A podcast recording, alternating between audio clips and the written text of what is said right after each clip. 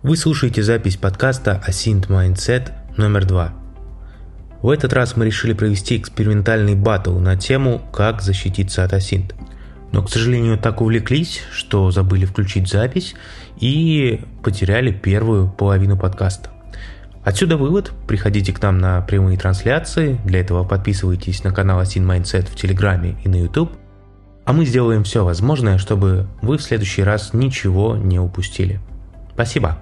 А, мы поговорили про использование одинаковых и похожих паролей. Тут, кстати, у нас был вопрос, который я сейчас чуть позже зачитаю.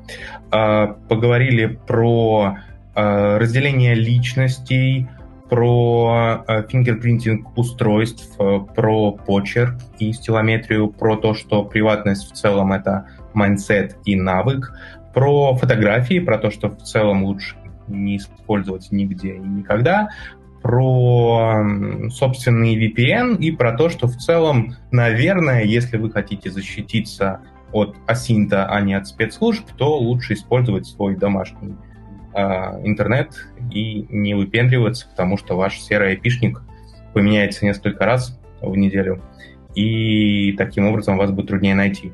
Здесь я еще, кстати, добавлю, как человек, который э, по долгу службы грепает логи каждый день, что важно отслеживать все-таки, когда меняется ваш айпишник, ну или в целях профилактики периодически чистить все куки в вашем браузере.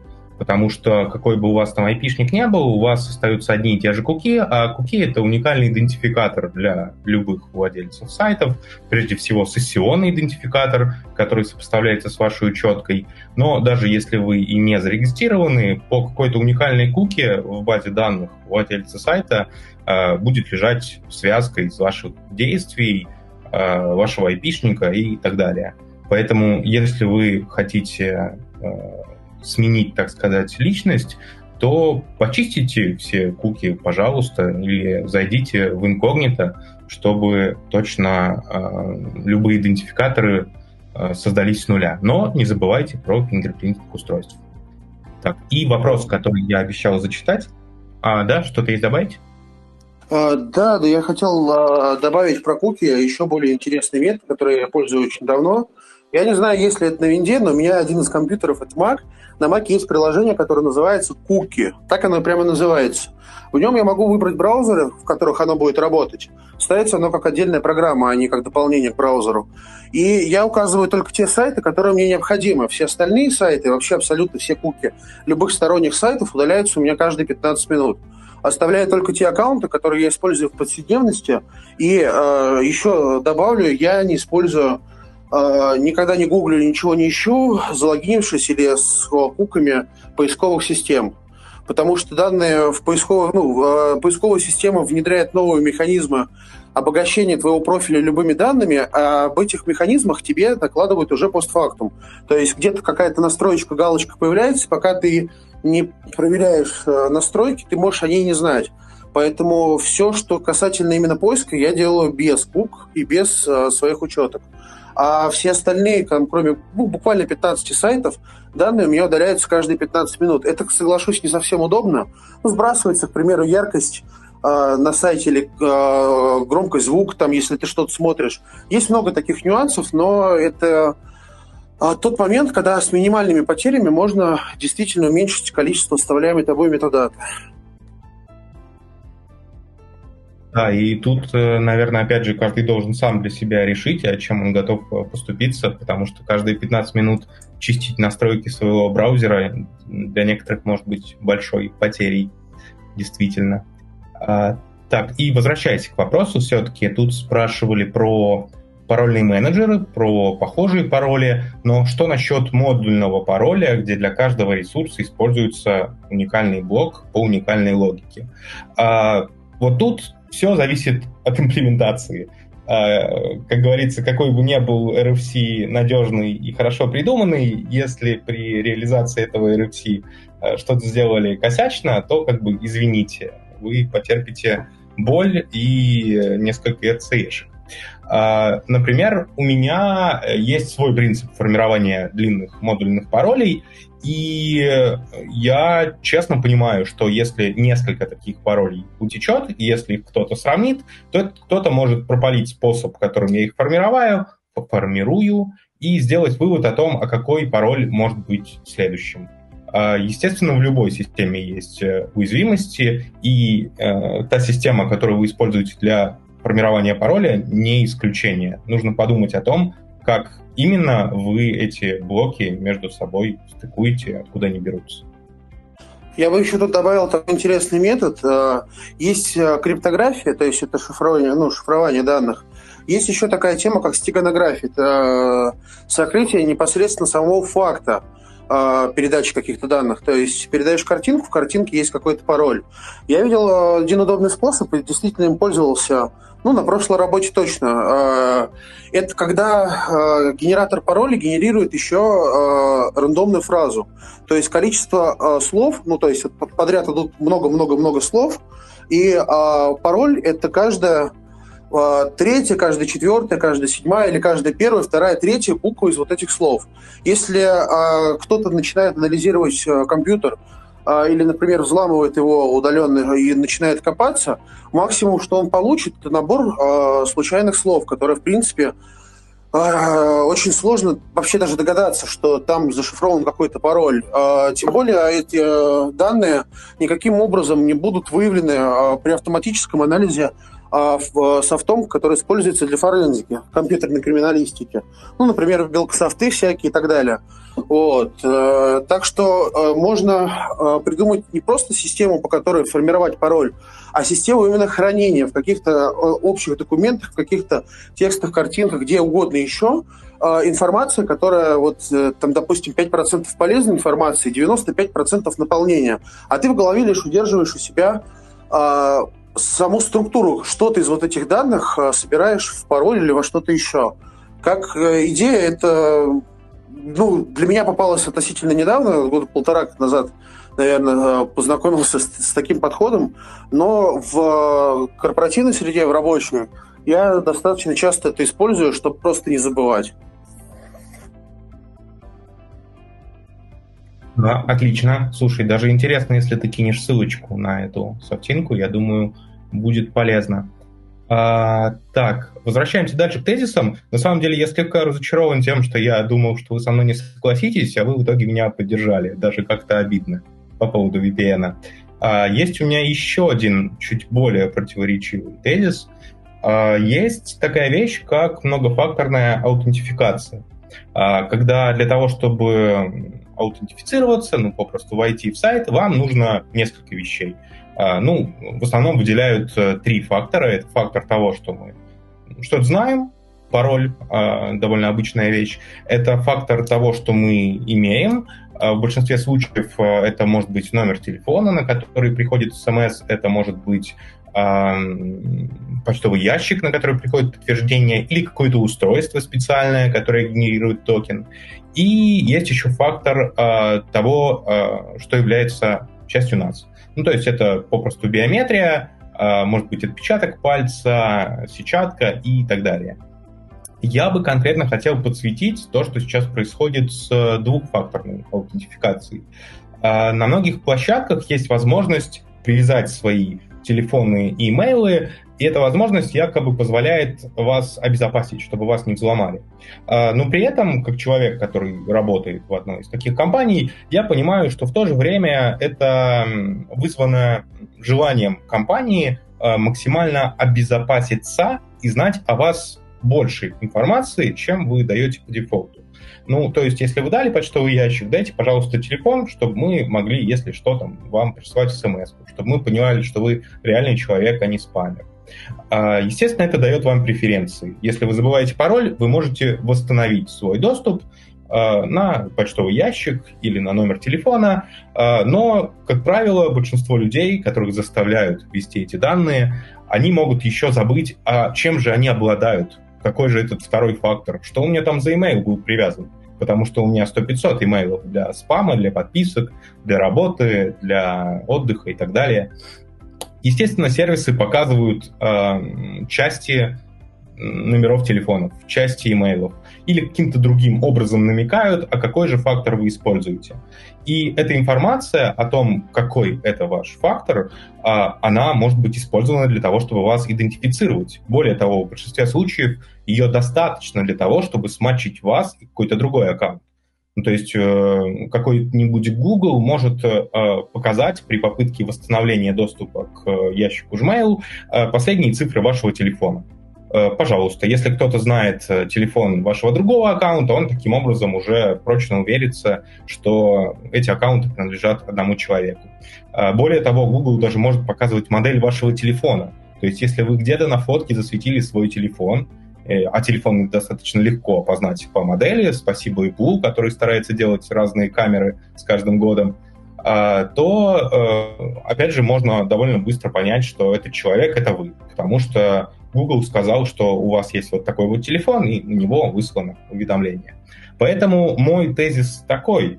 А, двухфакторная аутентификация в текущей реализации на разных площадках, она может принести больше вреда, чем пользы. И если вам она реально не нужна, то есть вы реально боитесь, что вас взломают, то не используйте ее, не добавляйте лишние номера телефонов, почтовые ящики в площадке, потому что с большей вероятностью это а, наоборот, а, не поможет вам, не защитит от асинта, а вас легко будет а, опознать и собрать про вас информацию. Через Google или что-нибудь такое. Мне кажется, в данном случае для, может быть, не рядового пользователя, но в целом как решение проблемы, это уход в какие-нибудь one-time password, которые могут хоститься не только Гуглом или каким-нибудь там, не знаю, каким Яндексом, э, Microsoft, который предоставляет такую услугу, как э, двухфакторная авторизация с помощью девайса, например. А вот уход какие-то self-hosted решения, э, если, если это вообще необходимо. Но тут, конечно, уже от глубины паранойи будет зависеть.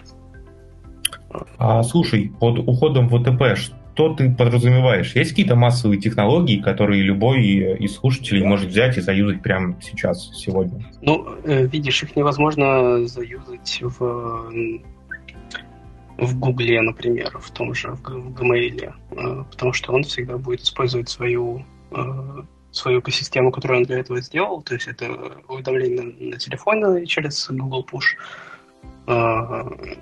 либо отправка данных на почту или телефон, который ты предоставил, но э, есть при этом какие-то другие сервисы альтернативные, которые предоставляют возможность использовать э, свою ну, по, по, по тем же открытым протоколам безопасности, использовать self-hosted решения какие-то. Вот, соответственно, использовать open source приложения для этого и э, вообще не использовать э, никакие персональные данные вроде телефона и почты, а вместо этого уходить э, к одноразовым паролям или одноразовым токенам. То есть правильно я понимаю, что да-да-да, сейчас я договорил, что идеальным был бы вариант какого-то single sign-on сервиса, в котором ты а, единожды создал профиль, он знает, кто ты такой, там, неважно, какие данные ты ему уже передал, и через него ты логинишься во все остальное. Да, да, возможно.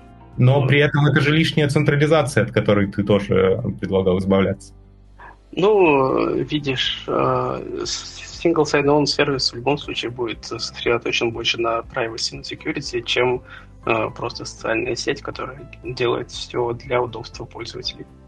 Ну, по, по моему мнению. То есть э, рядовому человеку, которого вообще не беспокоит никакой асинт, будет гораздо проще оставить почту, телефон, и другую почту, и другой телефон, и чтобы в случае чего ему все все напомнили.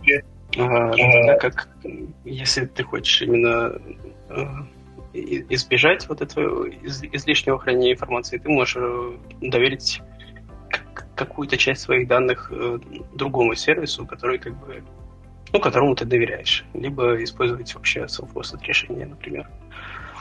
Но это, это, конечно, когда-то однажды в сказочном будущем. Вот, а в целом, конечно, да. Ну, я согласен, что это э, что-то не очень, не очень хорошее для, для безопасности, для приватности. Капи? Да, я бы хотел еще добавить э, несколько интересных решений по поводу второго фактора авторизации и аутентификация. А, я скинул, во-первых, прикольную статью от Бума, ну, с ее канала «Кавычка», там, где разобраны все эти дополнительные вторые факторы и их плюсы и минусы. А, Бум – это пентестер, ну, достаточно крутой чувак, который долгое время работал а, над продуктом Valorm. Это Web Application Firewall, если я правильно помню. В общем, а, все способы можно сейчас посмотреть э, в DeepQuest. Тебя бы добавил три вещи. Первое. Есть способ, как регистрировать рандомные почты без всяких вот этих вот заебов с подтверждением по смс, по номеру телефона в Яндексе сейчас и в Гугле часто это мейли и так других сервисах э, действует вот это ограничение. Есть сайт, я его тоже скину сейчас, называется freenom.com. А, на френоме можно зарегистрировать домен второго уровня. Для тех, кто не понимает, я объясню. Допустим, если сайт vk.com, то есть ВК – это домен второго уровня, а ком – это домен первого уровня. Вот обычно бесплатно можно регистрировать домены третьего уровня, то есть моя страничка .vk.com. Но на френоме можно на четырех разных э, доменных зонах, ну то есть на четырех э, доменах ГА, ТК и так далее зарегистрировать на один год э, любой домен без каких-либо проблем. Что с этим доменом по сути делать? Есть такие сервисы, как Яндекс Почта, например. А почта для домена называется pdd.yandex.ru. Сейчас этот продукт у них называется Офис 360. А, ну, там есть бесплатно, очень несложно, не просто это найти, ну, по вкладкам, но там есть возможность зарегистрировать почту бесплатно. То есть э, логика такая, если нужен уникальный mail, за 15 минут регистрируешь домен на френоме, потом вписываешь туда MX а, записи для того, чтобы делегировать а, почту на бесплатную вот эту вот почту для домена от Яндекса – а на почту для домена от Яндекса ты заходишь, и у тебя есть уже какой-то рабочий домен, с которого, на котором ты можешь регистрировать огромное количество ящиков. Это очень пригождается, когда ты пытаешься пропарсить какую-то социальную сеть, например, LinkedIn, либо Facebook, и часто очень за это пролетает быстро. Ну, то есть 300 профилей скачал, а потом бан. И вот эти баны, например, если в Facebook не так сильно заметно, то с LinkedIn, честно говоря, заебывают просто капитально. А в LinkedIn с э, почтами на Gmail и всем остальном просто так не зарегистрируешься. Вот таким вот образом, потратив, например, час на регистрацию там, одного домена и добавив туда 20-30 разных э, ящиков, можно, в принципе, э, централизованно управлять всеми вот этими дополнительными факторами. Но главное – это не забыть домены продлевать. Они продлеваются также бесплатно, иначе есть способ потерять э, доступ ко второму фактору. Второй момент, который по поводу паролей от ТЛТП, это time-based, one-time протокол и все остальное. Это, с одной стороны, удобно, но в большинстве сервисов это не экспортируется. Добавлю, есть, э, ну, допустим, если вы включаете второй фактор, ну, на том же, например, ВКонтакте, не знаю, Мэйле, Фейсбуке, он генерирует QR-код, на который нужно в приложении типа Google аутентификатор навести камерой – и э, в Google аутентификаторе появляется цифровой код из там шести цифр. У Яндекса это немного по-другому, там буквы, по-моему, 8 штук, э, но я не буду в это углубляться, просто объясню. А в большинстве приложений эти коды никаким образом экспортировать нельзя, это неудобно. Если ты теряешь телефон, то, по сути, теряешь все вот эти дополнительные вторые факторы. Это можно обойти, насколько помню, в аутентификаторе от Microsoft если э, залогиниться, можно вот эти вот пароли сохранять непосредственно э, у Microsoft, дополнительные вот эти коды. Чем это удобно? Один раз сделал, э, и оно там всегда лежит, и э, если ты потерял телефон, ты не потерял доступ ко всем своим аккаунтам. И третий момент, который я хотел бы еще подсветить, мы вот говорили о серверах, которые используются, ну, арендуются под VPN и под все остальное, но э, я, например, всеми руками за, ребят, можете поспорить со мной, э, за использование сервисов э, приватных облаков. Ну, допустим, э, э, сейчас блин, забыл, как это облако называется, сейчас загуглю. В общем, я очень долгое время сидел со своим приватным облаком.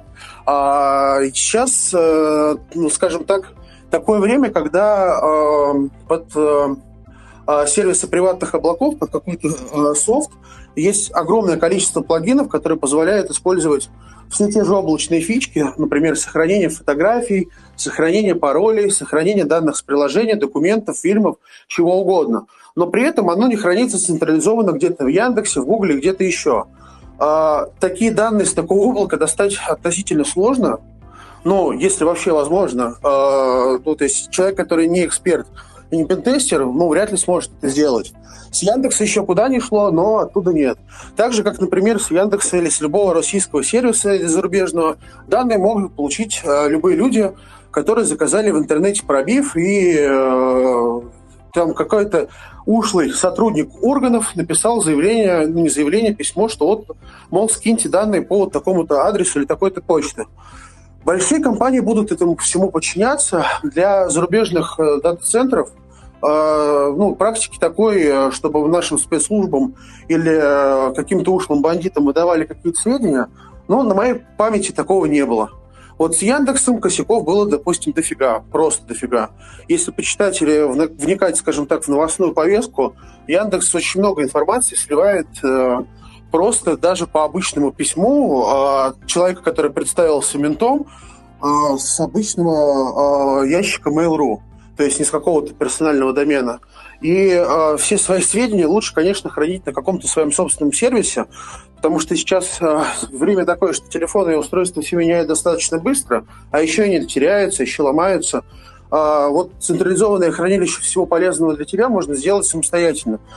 В принципе, это несложно. Сейчас все это э, автоматизировано да нельзя. И если, э, к примеру, брать какие-то э, зарубежные э, хостинги типа DigitalOcean, то, скорее всего, там уже даже по умолчанию можно поставить такое приватное облако из стандартного образа. То есть его даже настраивать самостоятельно не надо. Только плагины потом к нему поставить через Marketplace или какой-то там интерфейсик, что, в принципе, делается э, на раз-два. И вот я это считаю намного более безопасным вариантом.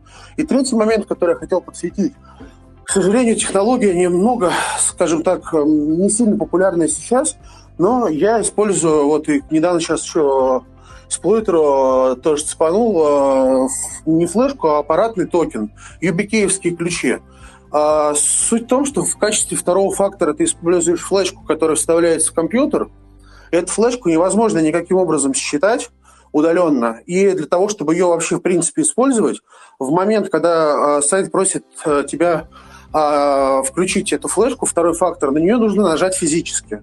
То есть нужно какой-то физический контакт, чтобы она а, взаимодействовала непосредственно с сайтом. Минусы а, такого подхода, они очевидны. У нас сайтов, ну, пальцев а, двух рук, наверное, хватит, чтобы посчитать все сайты, которые сейчас поддерживают аппаратные токены. Это, к сожалению, ну, сейчас в России используется мало где. И по поводу телефонов, на которые часто все подтверждения, смс и все остальное приходит. А, в этот момент нужно помнить, погуглить, посмотреть, а, какие есть варианты с туристическими сим-картами.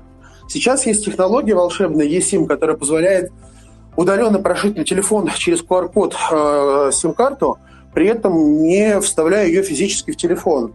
И э, сейчас очень большой наоборот набирают так называемые туристические сим-карты, э, да не только туристические. Допустим, можно было раньше за один э, доллар, по-моему, взять э, себе американский номер на американском сайте Google. То есть в интернете были инструкции, как э, получить виртуальный номер непосредственно от самого Гугла. Сейчас все вот эти лазейки на больших крупных порталах типа Гугла и всего остального прикрываются, но никогда не забывайте про страны, которые живут фактически одним туризмом. Это всякие Таиланды, Малайзии, Шри-Ланки, вот это все говно. Там таких вариантов э, очень много, и если даже сложно искать по всяким этим очень ужасным иероглифам, которые я очень сильно не люблю в Дианоне, ну, китайский язык, тай, таиландский, вот тайский, это просто ад. А, вот а, там можно посмотреть или поспрашивать в разных э, тематических сообществах, какую туристическую сим-карту можно взять. Ее прикол в том, что ты ставишь приложение, и э, ты можешь выбирать, какой номер фактически активировать в тот или иной момент на телефоне. Но нужно помнить, что у этого метода есть проблема, некоторые ограничения.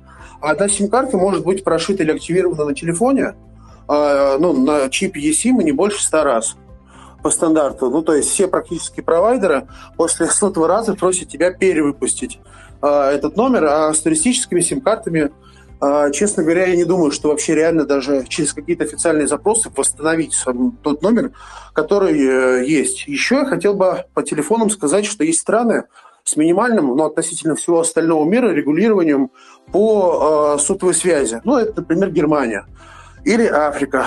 Э, Германия в этом плане приоритетная. Я потом, если интересно, в чате, в чате объясню, почему. Ну, в общем, в Германии за 10 тысяч евро примерно можно даже своего собственного сотового провайдера открыть и напрямую подключаться, собственно, к сетям МС-7, или как они у нас называются, УКС-7. Это сигнальный протокол 7. Это то, что есть 3G, 5G, вот эта вся херня. Вот. Э, собственно, э, ну, наверное, все вот с симками посмотрите, поищите тоже этот интересный момент. А, я с, на заре появления Google сервисов использовал этот метод, потом просто забил. Ну, мы с каждым просто твоим вступлением начинаем за здравие, заканчиваем за упокой. Я тут, честно говоря, пытаюсь параллельно записывать тезисы за тобой, чтобы не забыть, что комментировать. Поэтому сейчас попробую э, начать с самого... Ага, начинали с облаков. А я так понимаю, под приватным облаком ты имел в виду что-то типа Nextcloud, да, в котором можно шарить файлы? Да, все верно. Да? Да, да, да, все верно. Ага, хорошо. Можешь прям что-нибудь еще посоветовать из софта, что ребята могли бы э, заюзать? Uh, ну, смотри, есть OneCloud, NextCloud и любые другие его форки. Это штука, которая uh, имеет большую поддержку именно NextCloud от сообщества разработчиков. Если посмотреть на FOSS, ну, full, full Open Source Solution продукты, то есть продукты с полностью открытым кодом, то найти дополнение или плагины для того, чтобы ну, синхронизировать большее количество информации, найти на что-то другое, кроме Nextcloud, практически нереально. Либо это какие-то платные дополнения, что, в принципе, я тоже не приемлю. Есть одна удобная ERP-шная система, где можно, сейчас я, наверное, не вспомню, да, загуглю, если что найду. Там она очень удобна не только как персональное облако, но еще как а, система, в которой можно ввести какой-то а, простой учет, там, а, дело производства, кадры, все остальное. Для тех, кто как-то сталкивается или где-то работает на себя или в каком-то бизнесе, это даже, наверное, более приоритетный вариант будет, потому что синхронизация, в принципе, по базе есть вот точно так же. И почему я еще топлю именно за Nextcloud, как вот это решение – оно поддерживается не просто сейчас на всех платформах по умолчанию. Ну, с Apple есть некоторые ограничения, когда ты ставишь приложение от Nextcloud. Ну, например, на андроидах оно интегрируется очень круто, и я даже, не поверите, даже на Selfish OS, это такая операционная система, которая, ну, а, скажем так, внук Маема, Мегова, это бывшие разработки Nokia, и Aurora OS у нас есть. Это операционная система наша, чисто российская. Вот. И даже там есть э, дефолтно в операционной системе возможность подключить Nextcloud. Вот, э, и э, если посмотреть э, э, уже готовые образы операционных систем с установленными облаками, да даже если просто поставить пытаться установить ту же Ubuntu, там уже прям по дефолту из э, возможного предустановленного софта можно выбрать этот Nextcloud и не ебаться с настройками. В принципе, а, но будет достаточно хорошо летать. В общем, из облаков, наверное, я ничего кроме этого посоветовать не смогу, потому что есть проблемы с интеграцией на мобильных операционных системах. По факту, если а, какое-то решение дополнительно появится, его можно будет найти в приложении в Droid или на сайте в droid.org.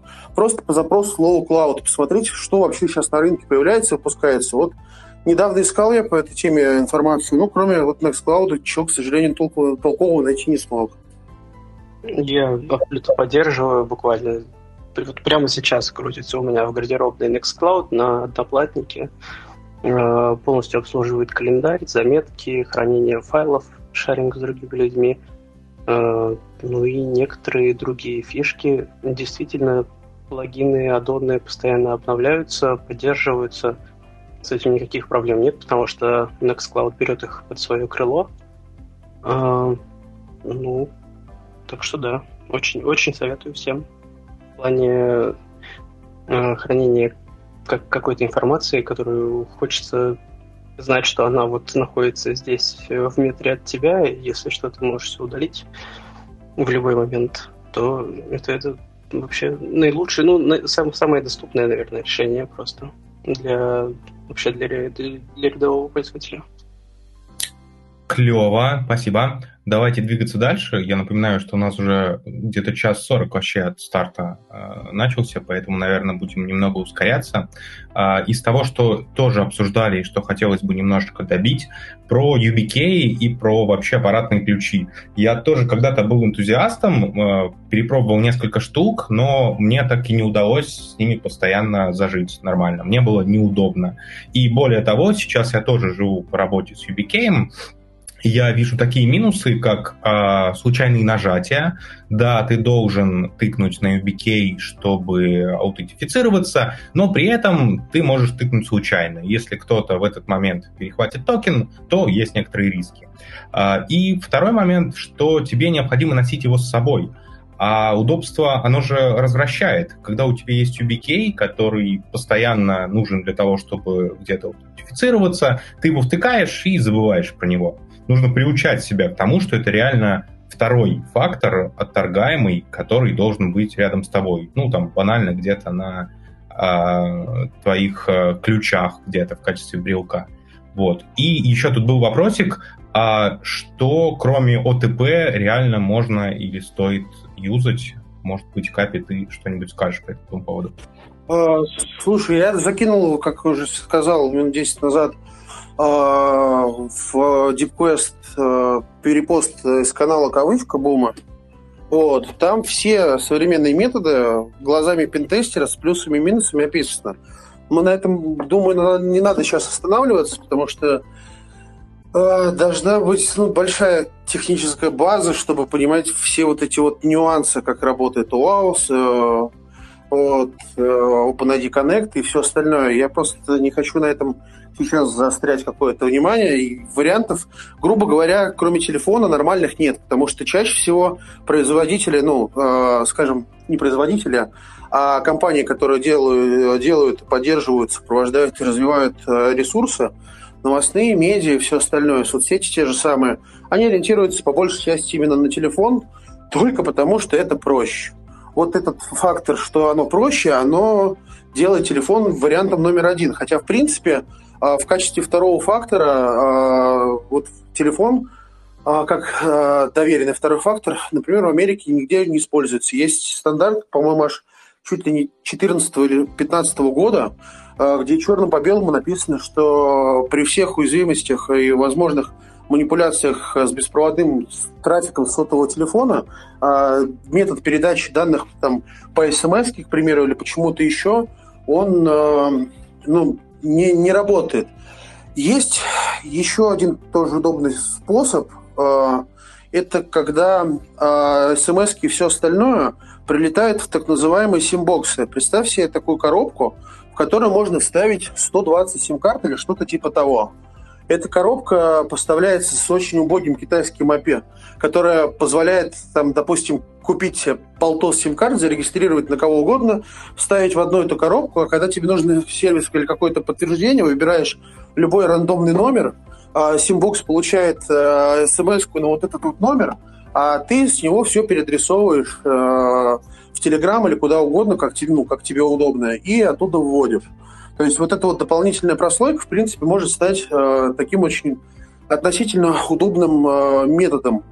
Э, допустим, э, большая часть э, э, платформ автоматических по э, выводу и обналу финансовых средств э, используют такие штуки. Знает, потому что вот один человек слил исходный код на симфонии, э, ну, симфонии фреймворке, а, где просмотрел и нашел информацию, как это все говно работает. В общем, симбоксы – это интересная тема, но в России такое не купить. Э, в Китае, если продается, то на всяких таких штуках типа Таобао, но явно не на Алике и не где-то еще. Вот. Ага, окей. Тогда двигаемся дальше.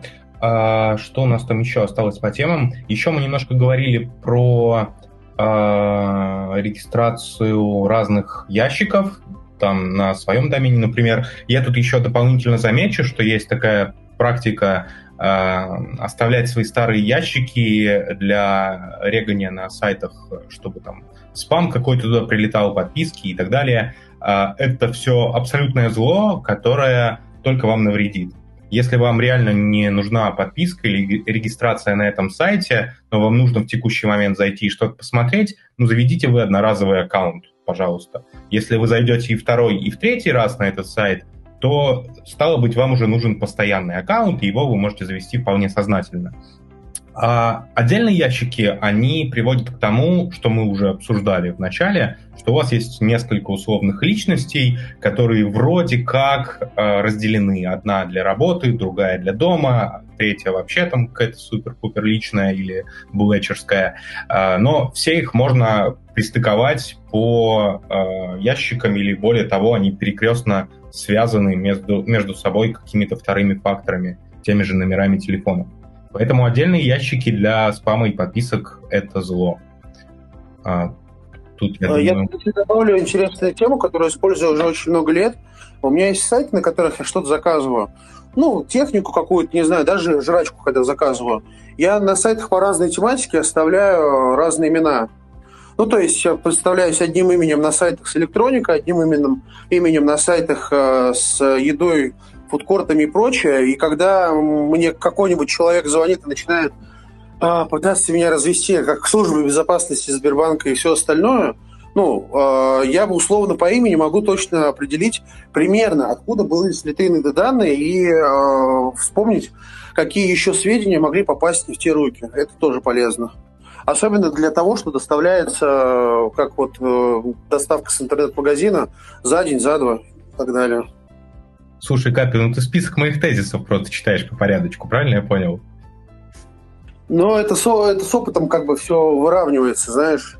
Э, чем больше уделяешь этому внимания, тем а, более консистентные и схожие данные появляются у разных специалистов.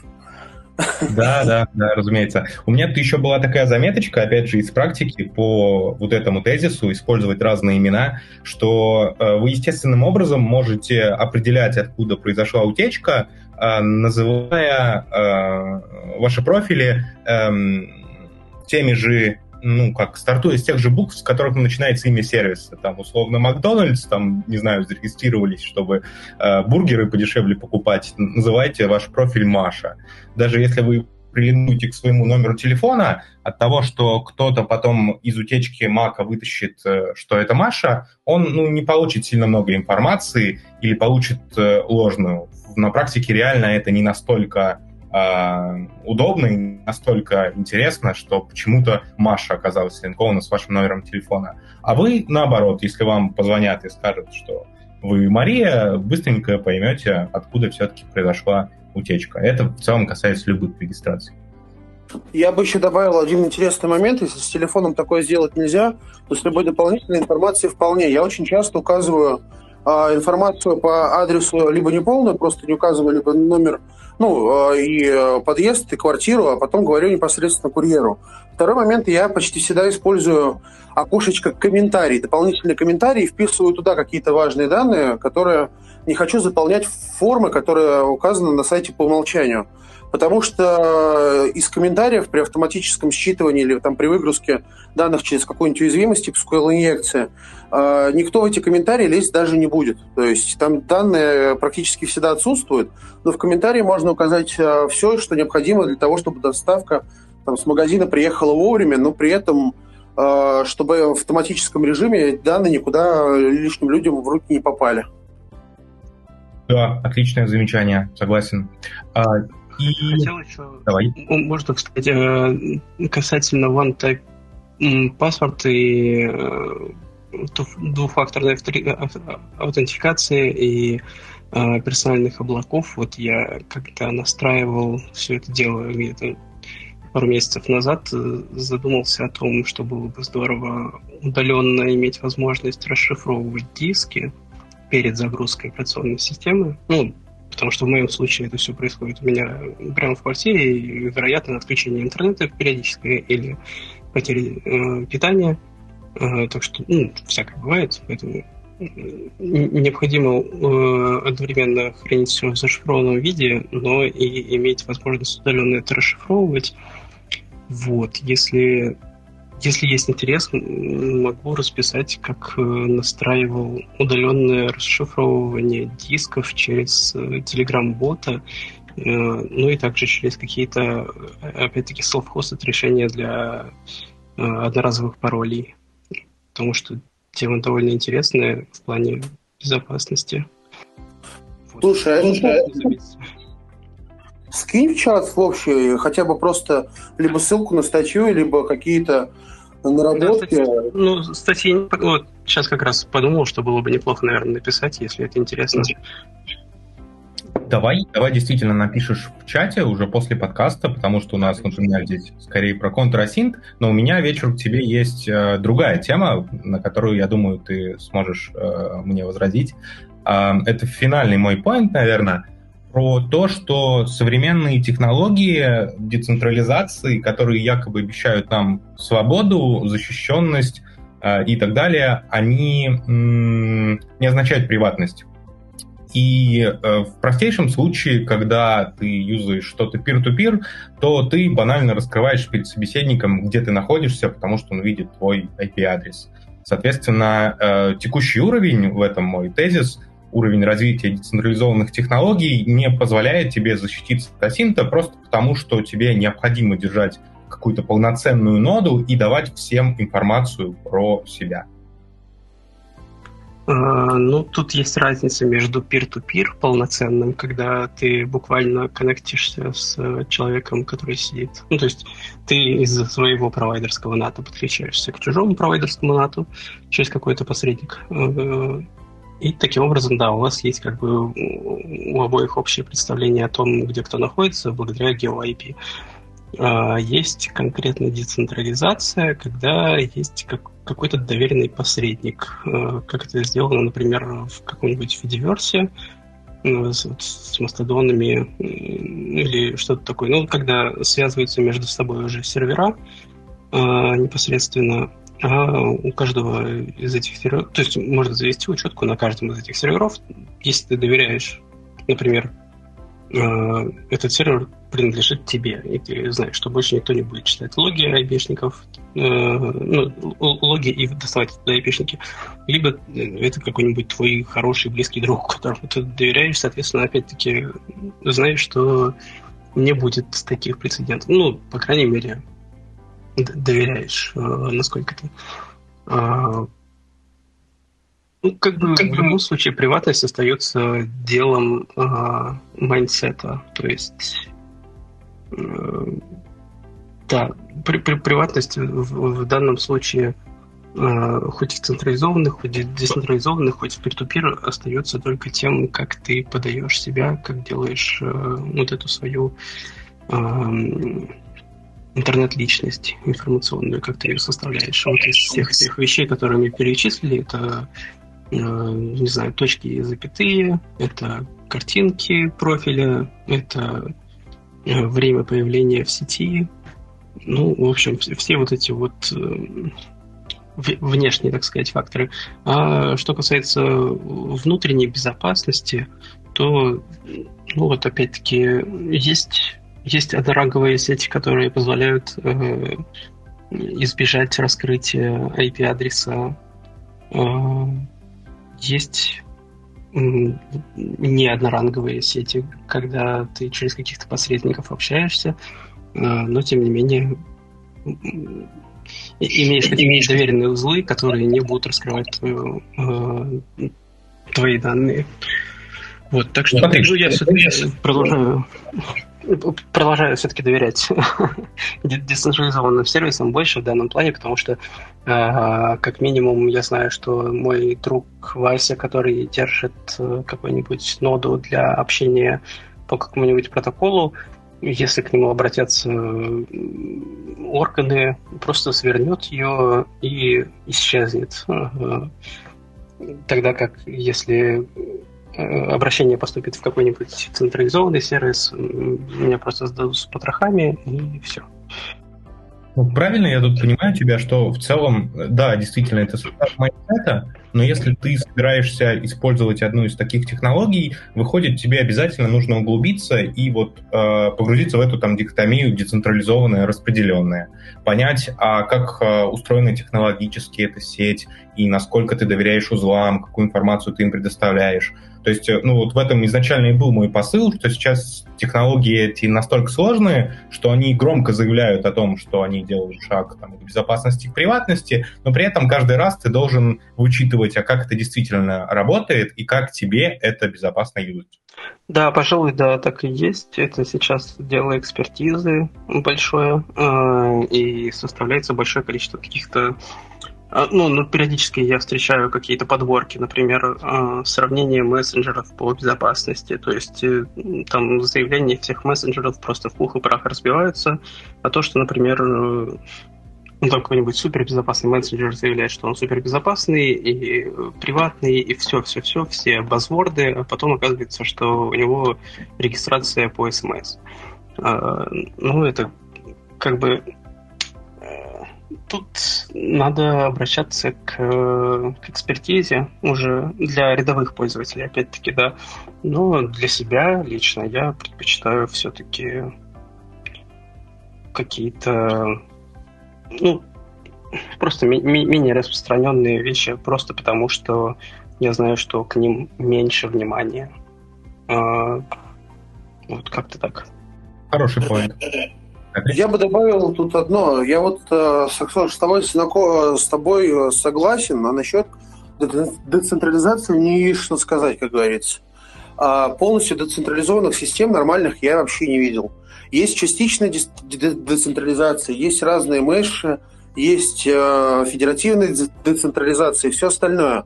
Вот яркий пример, что есть такой э, протокол, как Matrix, и сервер, который на нем работает, Synapse. А федеративная децентрализация, все супер, все круто. То есть э, ты можешь указать, какой сервер находится над твоей инфраструктурой, которая будет верифицировать твоих пользователей в случае, если твой сервер изымут. А прикол в том, что а, вот эти доверительные пользователи, то есть это вот эта вот ячеечка посередине, она как раз и есть тем самым слабым звеном, который использовали, а, как я понял, по, ну, по а, изучению этой темы спецслужбы для того, чтобы а, по этому децентрализованному протоколу просчитывать, где теоретически и каким образом это сообщение передается. Есть всякие такие прикольные штуки типа токсы, да, а, которые на распределенных хэш-таблицах построены, если мы берем с э, чатов. И опять же, если посмотреть код и что там вообще написано, просто хотя бы в любой статический динамический анализ э, его загнать, э, волосы на жопе станут дыбом, потому что э, если мы говорим о какой-то, каком-то коммерческом продукте или какой-то ну, централизованном коммерческом продукте, в первую очередь мы говорим о большом штате сотрудников, которые работают за бабки в прямом смысле. То есть они приходят на работу и получают за это зарплату. А ничего как денежку, в принципе, не мотивирует человека выполнять свою работу среднекачественно. Если мы говорим о всяких вот этих э, разработках э, кастомных протоколов, э, безопасных мессенджеров тремя с половиной коллегами в интернете, то там, скажем так, и векторов атак достаточно много, и их больше становится. И второй момент, оно сразу резко выделяется по отношению а, ну, в трафике это, к примеру, если э, кто-то имеет возможность доступа к трафику, такие паттерны э, будут видны намного ярче. Ну, то есть сервисы сейчас, вот в данный момент, они защищены э, в некотором роде лучше, чем э, все вот эти децентрализованные штуки. Еще бы я хотел добавить одну вещь. А, мы, когда говорим о безопасности и об ассенте, и контрассенте, и о всем остальном, мы предполагаем какую-то определенную модель а, злоумышленника. То есть тот, кто будет непосредственно а, искать тебя. Вот скажу вам так, на самом деле против спецслужб любых, ну, как бы со своими нюансами везде, если что, там в личной беседе расскажу разные приколы из того, что попадалось, чего узнавал в жизни. Но от спецслужб смысла скрываться, ну, абсолютно никакого нету.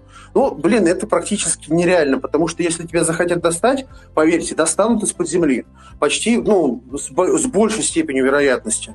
А, если мы говорим о том, кому может вообще понадобиться информация о нас, тут нужно понимать, что есть еще целый пласт чуваков, которые, допустим, оказывают услуги по пробиву в интернете э, за денежку. Ну, то есть, фактически это ОПГ, это бандиты. И вот только против таких людей, как бы я свою модель э, безопасности в интернетах встрою.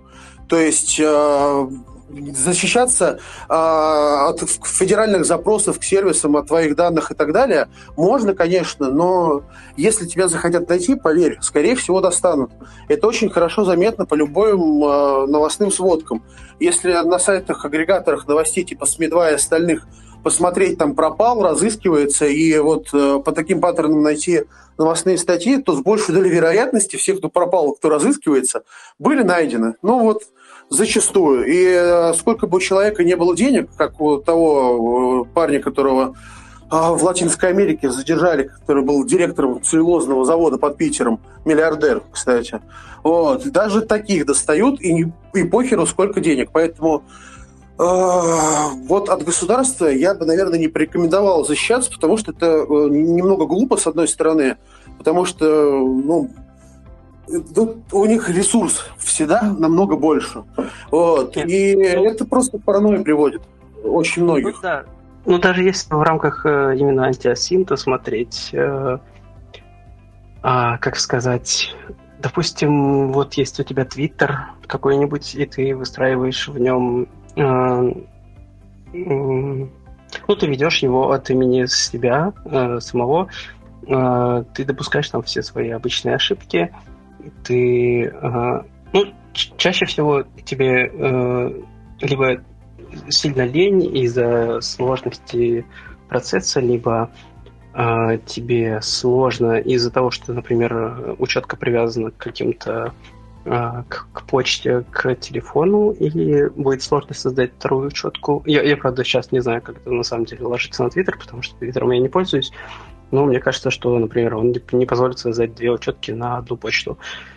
А, тогда как э, пример того же Fediverse дает тебе возможность регистрации абсолютно без а, указывания каких-то персональных данных. Ты используешь любую почту, ты абсолютно не используешь телефоны, потому что ну, это, этого просто нету а, обычно в open source софте, а, потому что он построен все-таки больше на доверии. Плюс ты можешь выбирать э, ноды, по геолокации, по лояльности администрации. Ты можешь выбирать их по разрешенному контенту, по пользователям, которые там обычно сидят. То есть ты можешь выбирать как бы круг э, людей, которые тебя окружают, и ты при этом можешь абсолютно, абсолютно, абсолютно э, ну, не знаю, это, это как бы э, само собой вот эта вот децентрализованность, эта федеративность дает повод к тому, чтобы э, подумать о том, чтобы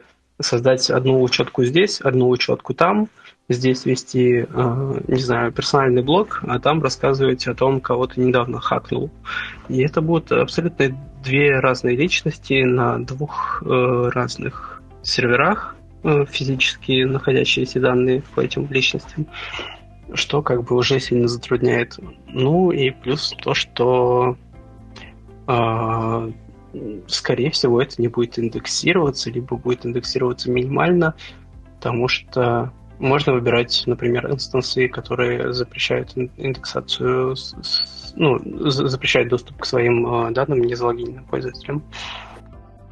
А, ну, слушай, тут да, смогу с тобой согласиться. Ну, а, опять-таки, опять-таки, это все, конечно же, требует вот этой самой экспертизы, то есть это требует понимания того, что такое федерация, требует понимания того, как это все работает, э, понимания того, что такое персональные данные, кому ты их предоставляешь на каких условиях.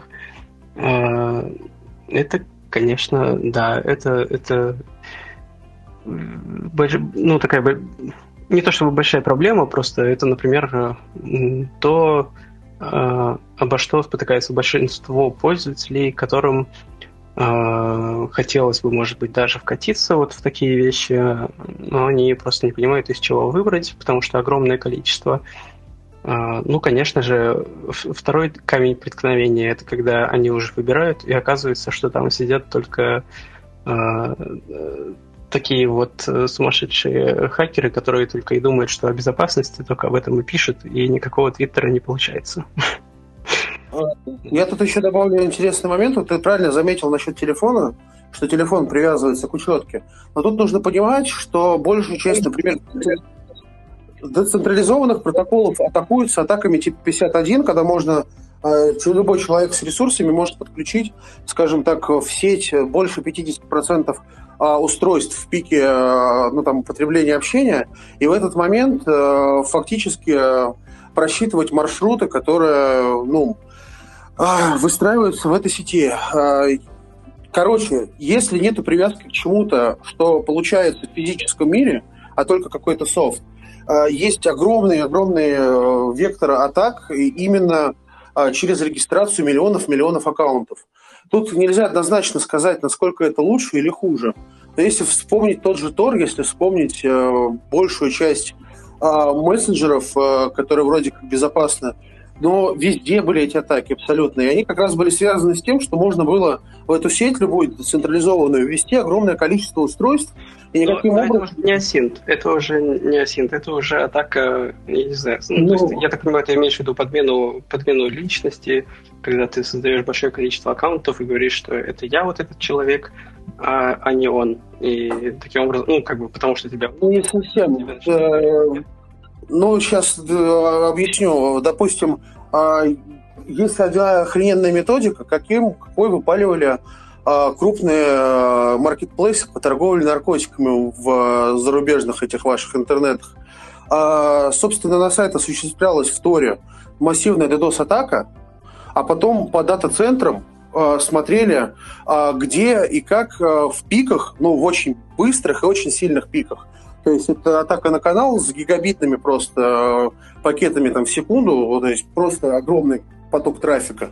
Заказывался DDoS на 15 минут, потом снова на 15, потом снова. Потом смотрели просто, куда этот трафик по общей нагрузке идет, а это заметно при динамической маршрутизации, BGP и всего такого, это просто так не остается а, между провайдерами, не между компаниями, которые обеспечивают э, связь и э, администрируют узлы обмена трафиком центральные в странах.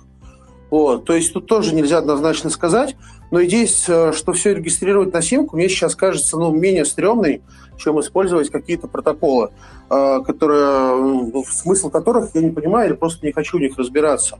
И вот добавил бы только одно. Есть охуенная тема, это использование мостов. Ну, то есть, когда ты, э, допустим, в Матриксе настраиваешь возможности переадресации и приема сообщений из Телеграма, из других мессенджеров. Вот эти мосты, они намного безопаснее. То есть ты, с одной стороны, общаешься в аккаунтах, которые а, ну, через ботов, а, которые не привязаны непосредственно к твоему телефону в том же Телеграме. Вот. А, но при этом ты общаешься через свой собственный сервак, то есть даже не со своего устройства. Вот идея мостов между разными мессенджерами, она, мне кажется, намного более живучей на перспективу, чем децентрализация. Потому что до, до, ну, до сих пор, к примеру, не было создано ни одного нормального мессенджера, который нормально бы работал в Торе в том же. То есть использовал инфраструктуру оверлейной сети Тора для того, чтобы чего-то скрывать. Все абсолютно проекты, которые... Просто все проекты, которые как-то выстреливали, начинали быстро развиваться, они быстро и прогорали.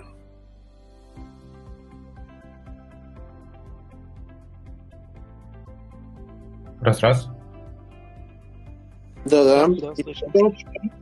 Да, да, вроде как наконец подошли к логическому концу. Я напоминаю, что у нас уже запись считает час, и мы сидим уже чуть больше двух часов от э, нашего старта. Давайте продолжение этой темы и интересный заруб по поводу новых технологий ИВС, регистрация по синке оставим на следующий раз, если он все-таки будет. А я напоминаю, что это был экспериментальный подкаст Battle от горизонта событий Async Mindset.